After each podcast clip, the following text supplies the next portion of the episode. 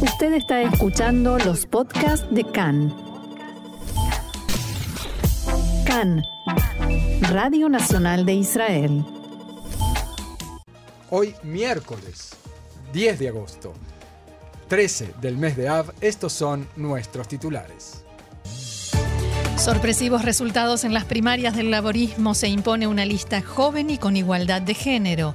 El Likud define hoy su lista de candidatos a la Knesset en elecciones internas. Las potencias esperan la respuesta de Irán sobre el acuerdo nuclear, escepticismo en Israel.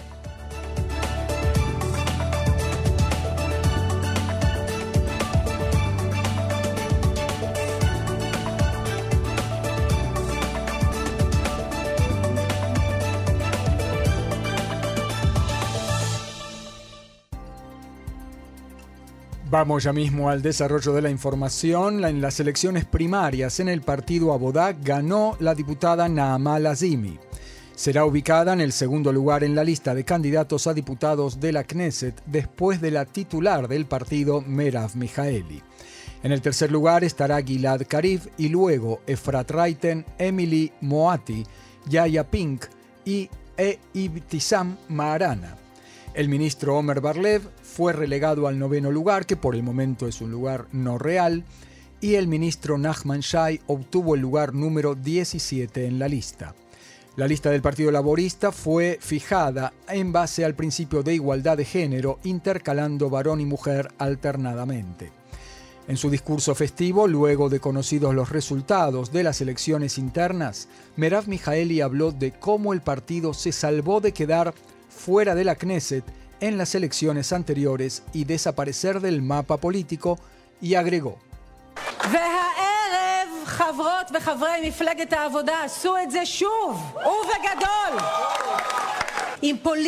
Y esta noche los compañeros y compañeras mm, lo han vuelto a hacer y a lo grande, con una política limpia, con valores e ideología y principalmente con una visión muy clara hacia dónde conduciremos a nuestro Estado de Israel.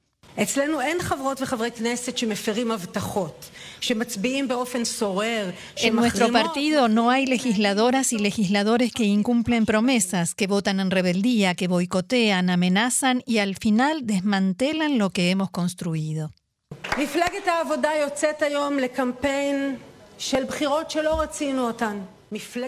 El partido Abodá inicia hoy una campaña para elecciones que no quisimos. El partido Abodá inicia la campaña con una nueva selección de candidatos: Omer, Emily, Gilad, Efrat, Ram, Ibtizan, Naamá y Nachman.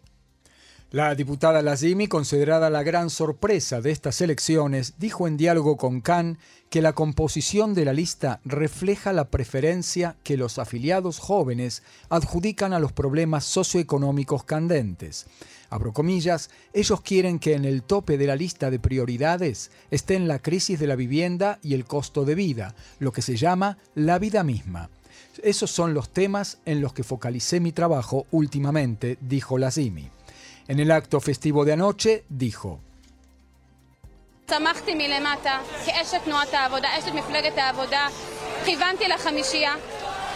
me hice desde abajo como integrante del movimiento Abodá del Partido Laborista. Apunté a uno de los primeros cinco lugares de la lista y los afiliados demostraron que ellos aprecian el trabajo duro, valoran la presencia en las comisiones parlamentarias, el trabajo de legislación, a quienes se ocupan de lo esencial para la vida de los ciudadanos. Y me colocaron en el primer lugar y eso es una felicidad incomparable.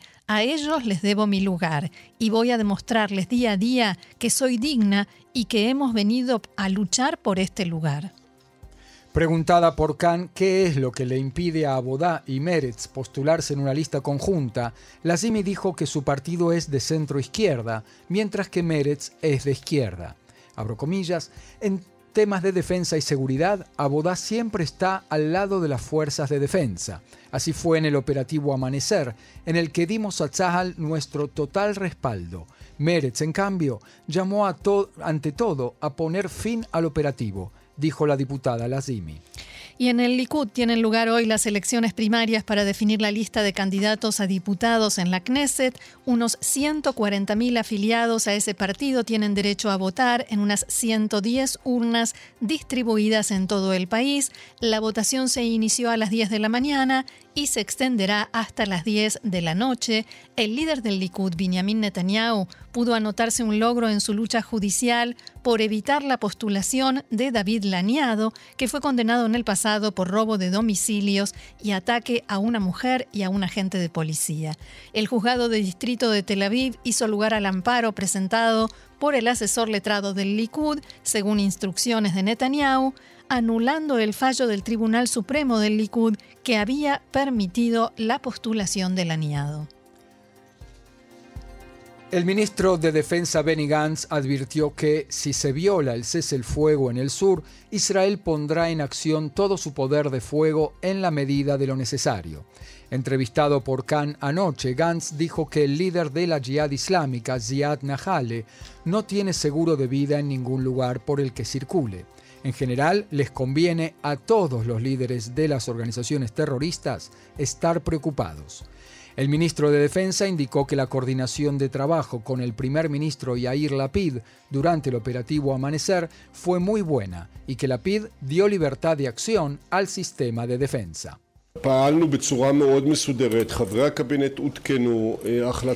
Hemos actuado en forma muy ordenada. Los miembros del gabinete fueron informados, fueron convocados en el primer momento en que fue posible. Las decisiones se maduraron como corresponde y pienso que todos hemos trabajado con una excelente coordinación, también el primer ministro y yo, y por supuesto coordinación entre el nivel político y el militar, que se llevó a cabo de una manera muy, muy efectiva. Respecto de las elecciones, Gantz se refirió a las probabilidades de incorporar a su partido al excomandante en jefe de Tzahal, Gadi Eisenkot, quien, según dijo, es una persona excelente. Yo espero que él ingrese al espacio político. Pienso que Cajol Laván es el lugar adecuado para él, pero las conversaciones con él y sobre él las haré con él en forma privada. Pero usted no desmiente que hay conversaciones. Esto quiere decir que sigo conversando con Gadi sobre si entrará a la política israelí y cómo, y eso es algo bueno para el pueblo de Israel. Otro tema. El gobierno de Kuwait repudió anoche la redada que las fuerzas de seguridad israelíes llevaron a cabo en la mañana de ayer en Naplusa, en la que resultó muerto Ibrahim Nabulsi, terrorista perteneciente a las Brigadas de los Mártires de Al-Aqsa. Según un comunicado del, gobierno de Kuwait, la ocupación israelí continúa cometiendo crímenes en Palestina, después de haber asesinado a tres palestinos, herido a decenas y destruido casas. El texto continúa diciendo que la comunidad internacional tiene la obligación de frenar esos ataques, someter a juicio a quienes los perpetran y brindar protección al pueblo palestino. Palabras del gobierno de Kuwait. Los palestinos podrán volar a Turquía desde el Aeropuerto Internacional Ramón en el sur de Israel, tal como lo había adelantado Khan. La Dirección Nacional de Aeropuertos anunció que desde este fin de mes despegarán dos vuelos semanales de la compañía Atlas para habitantes palestinos de los territorios, primero en Antalya y desde el mes que viene también a Estambul. Hace cerca de un mes, Khan pudo saber que Israel examinaba la posibilidad de habilitar el aeropuerto Ramón a vuelos para la población palestina a cambio de calma en el conflicto. En el aeropuerto Ramón comenzarán a funcionar ya este verano vuelos a más destinos en Europa, entre ellos Chipre, Georgia y Polonia. La Unión Europea, en tanto, confirmó en las últimas horas que destinará 261 millones de euros a asegurar hasta 2024 los fondos de la Agencia de las Naciones Unidas para los Refugiados de Palestina en Medio Oriente, la UNRWA, por sus siglas en inglés. Del total de fondos a repartir los próximos tres años, la Unión Europea compromete 246 millones para la financiación de la agencia y otros 15 millones para el Fondo de Alimentación y Resiliencia, para paliar las consecuencias de la inseguridad alimentaria provocada por la guerra en Ucrania. El alto representante de la Unión Europea para Política Exterior, Josep Borrell, declaró que este paso muestra el compromiso de continuar el apoyo político y financiero a la UNRWA. También dijo que la transferencia del dinero sigue siendo crucial para proporcionar la protección necesaria y los servicios esenciales para los refugiados de Palestina, apoyando la paz y la estabilidad en la región.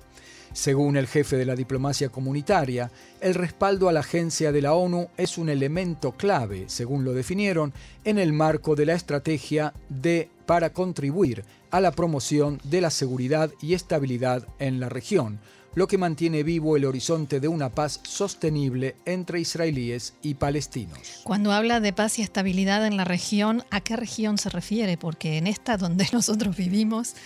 Está difícil la estabilidad, sí. Bien, la siguiente noticia tiene que ver con Irán. Fuentes israelíes aseguran que las autoridades iraníes no están interesadas en firmar un acuerdo nuclear igual al anterior. Las fuentes señalaron que se puede observar un comienzo de cambio por parte de las potencias que comienzan a comprender e internalizar que en Teherán no tienen verdaderas intenciones de llegar a un acuerdo. Y esto, Marcelo, básicamente porque el líder supremo de Irán, Jamenei, no quiere firmar el acuerdo y nada ha cambiado en su manera de pensar en los últimos días. Y también siguen diciendo, por ejemplo, que mantienen su exigencia de quitar a las guardias revolucionarias de la lista de, organizaciones terroristas, lo cual... Y otra exigencia que es la de eh, anular, cancelar todas las investigaciones por supuestas violaciones al acuerdo cuando estaba vigente y por actividad nuclear secreta de Irán. Y en eso la Agencia Internacional de Energía Atómica no da el brazo a torcer, por lo menos por ahora. En Israel también señalaron que se preparan para las posibles consecuencias de una situación en la que no se firme el acuerdo con Irán, porque cabe la posibilidad de que Irán no diga que no, pero tampoco que sí, o sea, que siga dejando pasar el tiempo y arrastrando a las potencias a una, una y otra ronda de conversaciones mientras sigue avanzando. Y no por nada, Roxana, Israel le pedía a Estados Unidos, a Biden cuando estuvo acá en Israel, poner un tope de tiempo a este tipo de bicicleta lo llamaríamos. Y una amenaza militar creíble. Exacto. No que se use ahora, pero sí que exista y que los iraníes sepan y en un tiempo claro para todos. Sí, señor. En Israel también hay preocupación por el acercamiento entre Rusia e Irán, en particular reflejado en la cooperación en el lanzamiento del satélite de espionaje realizado ayer con tecnología rusa. Diplomáticos occidentales dijeron a Khan que si se prueba que Irán está ayudando a Moscú, eso tendrá consecuencias y de esto vamos a seguir hablando enseguida.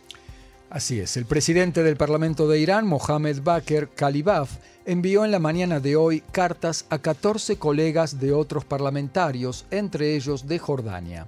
Según informó la agencia oficial iraní de noticias IRNA, en su mensaje Bakr Kalibaf transmitió a sus homólogos la importancia de las relaciones parlamentarias para aprovechar al máximo las capacidades de Irán y de esos países y destacó la expansión de la cooperación bilateral y multilateral a nivel regional e internacional. De acuerdo con la agencia, los mensajes de Kalibaf se enviaron a los presidentes de los parlamentos de Indonesia, Kirguistán, Malasia, Hungría, Bolivia, Ecuador, Jordania, Singapur, Gabón, Suiza, República del Congo, Costa de Marfil, Benín y Macedonia del Norte. Bien, dos de la tarde, 15 minutos. Antes de irnos a la primera pausa, Marcelo, una información muy breve que acaba de darse a conocer. La policía inició una investigación contra un habitante del norte de Israel que amenazó al primer ministro Yair Lapid y en reacción esa persona escribió en sus redes sociales, Yair Lapid, hoy te asesino con un rifle de caza.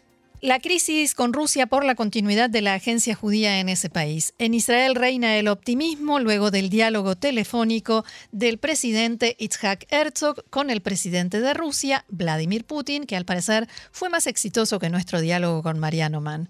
Entre otras cosas, en Jerusalén destacan la reacción positiva de la redacción positiva del comunicado publicado por el Kremlin luego de la conversación. No obstante, en Israel estiman que solo después de la audiencia judicial en el tema en Moscú, la semana que viene, se podrá saber si el optimismo es justificado. Por el momento no se sabe si Rusia pedirá alguna retribución a cambio de la solución al conflicto, como lo hizo en el pasado. El diálogo de ayer entre Herzog y Putin fue el primero entre ambos desde el inicio de la crisis. Por otra parte, la embajada rusa en el Cairo acusó al primer ministro Yair Lapid de hipocresía a raíz del operativo de Tzal en la franja de Gaza. En su cuenta de Twitter recordó la embajada rusa la enérgica condena emitida por Lapid cuando se pusieron al descubierto los horrores perpetrados por las fuerzas rusas en Bucha, aledaña a la capital ucraniana Kiev.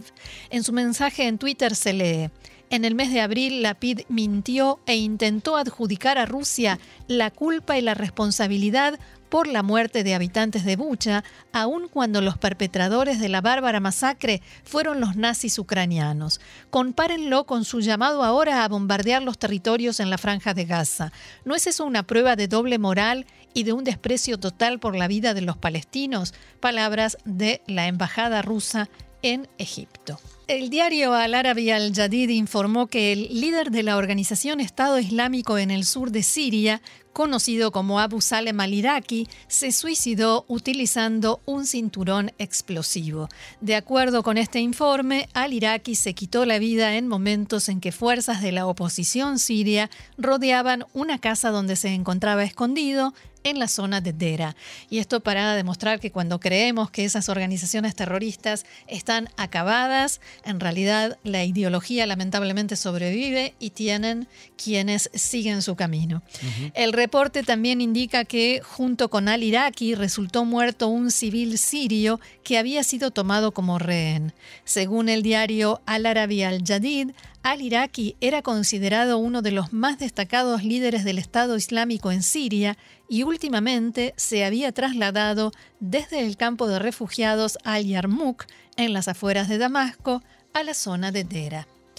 Cambiamos de tema, Marcelo, te quiero hacer una pregunta. ¿Dónde vivís? Ah, mira, eh, depende a quién se le pregunte, ¿no? Pero yo creo que vivo en Israel. A mí me pareció. Sí, es cierto. Eh, se ha hablado mucho, eso, eso, viene a cuento de lo que vamos a eh, hablar ahora. No enloquecimos del todo. No, no, yo sigo creyendo que vivo en Israel eh, mucho se ha hablado, Roxana, de los miles de israelíes que van a viajar a Qatar en el próximo noviembre para asistir a los partidos del Mundial 2022 en ese país árabe.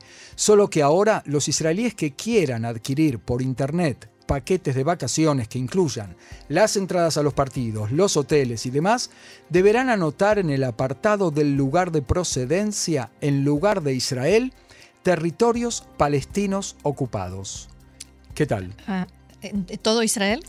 Todo Israel para Qatar y para los que organizan el Mundial y este sitio de inscripción es territorio ocupado palestino. ¿Pero no es una página oficial? Es una página oficial, no se trata de cualquier página. Es el sitio oficial de la empresa que tiene la concesión exclusiva para vender los paquetes y que se encuentra dentro del sitio oficial de FIFA. Yo no sé cuánto la FIFA es consciente de este tema. ¿eh? Mm. Los israelíes que ingresaron al sitio comprobaron atónitos que el nombre de Israel había sido borrado de la lista de opciones. Abro comillas con lo que dice uno de ellos. Es un insulto enorme. Qatar fue elegido como anfitrión del Mundial, un evento que pertenece a todo el mundo. Es inconcebible que en el sitio web de la FIFA sea borrado solo el nombre de Israel de todos los países del mundo con tantos israelíes eh, adictos al eh, fútbol que ya anunciaron que van a asistir a Qatar cueste lo que cueste, e incluso a pesar de los problemas de seguridad de los que ya hemos hablado también en nuestro programa, será interesante ver cuántos de ellos aceptarán indicar que provienen de los territorios palestinos ocupados, en lugar de desde Israel, con tal de ver en persona algunos de los partidos del Mundial. Bueno, sería de esperar que alguien, y no los eh, seguidores del fútbol y los que tienen ganas y ahorraron dinero para ir a ver los partidos, sino alguien un poquito más arriba, hiciera algo, ¿no? Para cambiar esto, porque no me parece una cosa... Un asunto menor, a mí me parece que es un asunto diplomático de primera eh, de primer nivel. Sí, porque está la FIFA de por y precisamente porque estamos hablando de deporte y estamos hablando de fútbol. Así es, y con todo lo que se insiste en que no hay que mezclar eh, fútbol y política o cualquier deporte y política, creo que esta es una buena oportunidad para demostrarlo. Exacto. Una buena noticia, ¿no, Marcelo? Seguimos, seguimos con, con, los encuentros internacionales y las competencias internacionales. La cantante Noah Kirel anunció hoy en conferencia de prensa que representará a Israel en el Festival Europeo de la Canción Eurovisión 2023, que tendrá lugar en Inglaterra. Kirel dijo, emprendo esta misión con fe sincera y agregó que Siempre sentí orgullo de representar al país y también hoy emprendo el camino para traer un gran orgullo a mi país. Hoy mismo empiezo el trabajo duro, dijo Kirel y señaló también que tengo temores, es un lugar muy respetable y un escenario de mucho prestigio. Puede ser que fracase, pero siempre he asumido riesgos. La mayor parte del tiempo funciona es parte de la carrera, dijo. Kirel aceptó la, propuesta de representar a Israel en el famoso festival, después de ser aceptadas algunas de sus condiciones, en especial la de ser ella quien elija el tema musical que representará a Israel. Ella después la entrevistaron aquí en Cannes y dijo que eh, lo estuvo pensando mucho, quería estar fuera y alejada de las presiones y de todos los llamados y de todos los WhatsApps eh, que, le, que le mandaban. Eh, pero además había una negociación atrás importante y esto de eh, que ella va a ser el que arme el tema musical que nos va a representar era uno de los elementos.